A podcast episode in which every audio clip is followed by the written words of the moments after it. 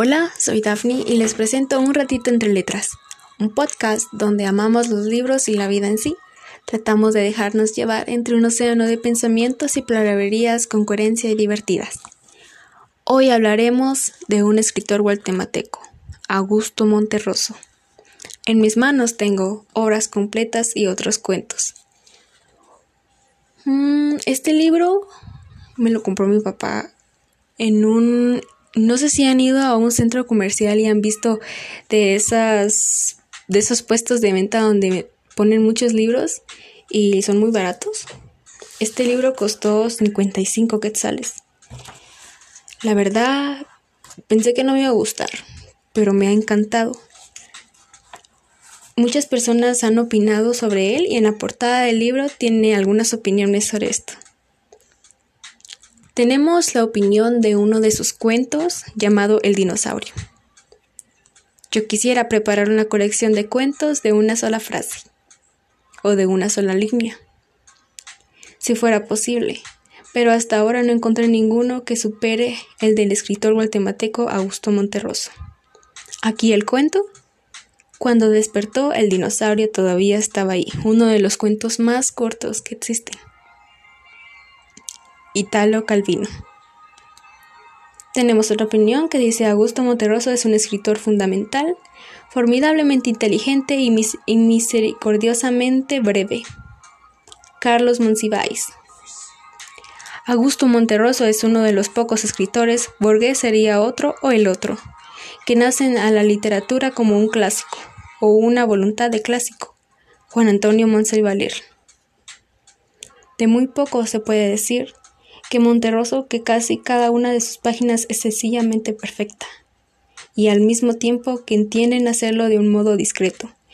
No buscan nuestro aplauso, sino, sino nuestro placer.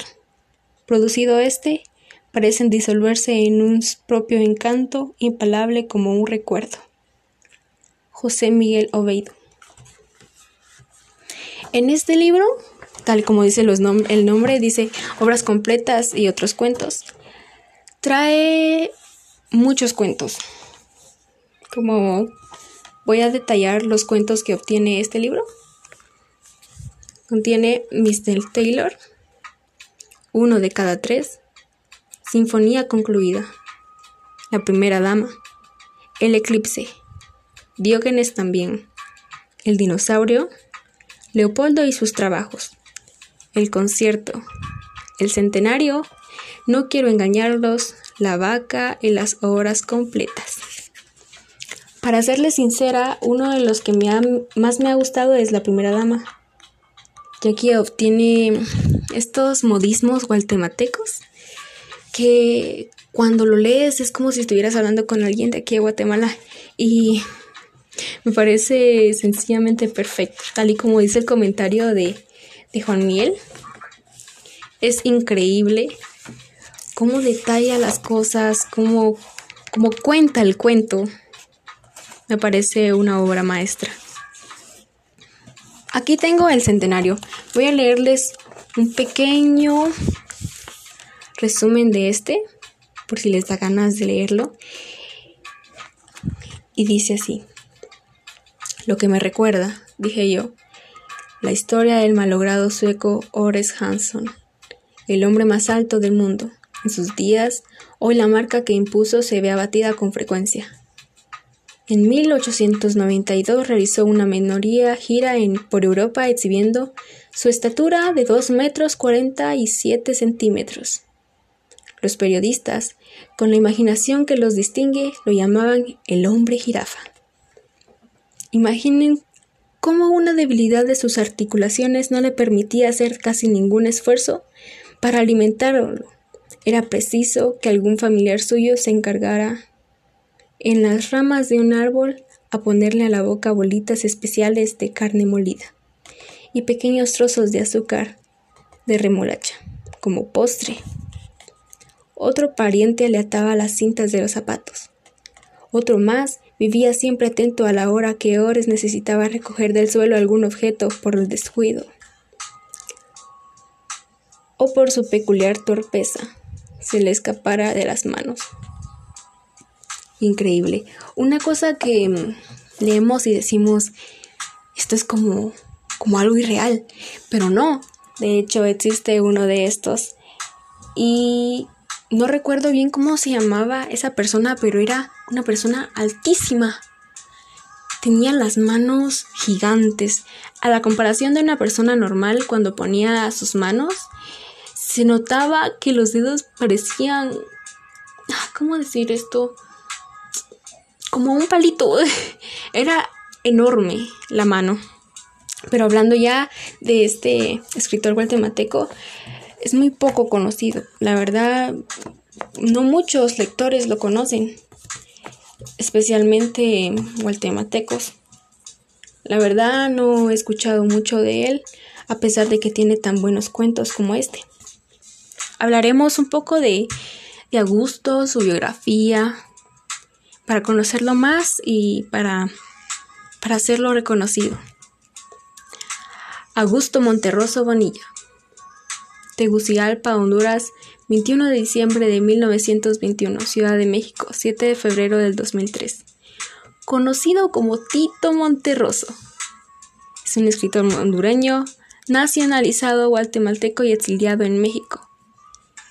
Considerado uno de los maestros de la minificación y forma breve abordó temáticas complejas y fascinantes. Sus padres es Vicente Monterroso, Amelia Bonilla. Su cónyuge fue Bárbara Jacobs, desde 1971 al 2003. Tuvo dos hijos, Marcela Monterroso Llanes y María Monterroso Esguerra. Su ocupación, su ocupación es escritor y cuentista. Sus obras notables es El dinosaurio. Tal y como lo decía el comentario, es más conocido por su por su cuento El dinosaurio y la verdad deja que pensar. Ustedes leen cuando despertó el dinosaurio todavía estaba ahí. Yo lo que me imagino con esto es un dinosaurio parado viéndote a los ojos mientras tú, tú estás dormido, completamente dormido. Despiertas y el dinosaurio todavía está ahí. Deja mucho en que empezar, la verdad hay que tener imaginación. Tal y como es un cuento, necesitamos imaginación para pensar qué dice este cuento en realidad. Tiene muchas obras, la verdad que me gustaría que personas leyeran más este libro, que conocieran más a esta persona, porque la verdad es muy bueno. Vamos a nuestro segmento de opiniones sobre libros. Tengo aquí, Kenan dice, Ready Player One. Es un libro muy bueno. No se hace largo, se hace mejor ver la película a un libro largo, pero que lo termines en una semana si lo lees todos los días, muy bueno. En mi opinión, 10 de 10 dice ser su libro favorito. Pues bien, nos da aquí una pequeña opinión. Leer todos los días el libro, la verdad sí. Como ya les había dicho antes, cuando te cuando te te conmueve tanto un libro, te quedas leyendo hasta que lo terminas en un día. Tal y como les dije, eso me pasó amigo con el mi peor enemigo, el niño que tenía un cumpleaños y alguien más tenía otro cumpleaños y él era como medio antisocial, pues algo así. Pero la verdad, cuando te conmueve un libro, pues quisieras terminar de leerlo. Tengo otro aquí, dice que se llamaba La cabaña.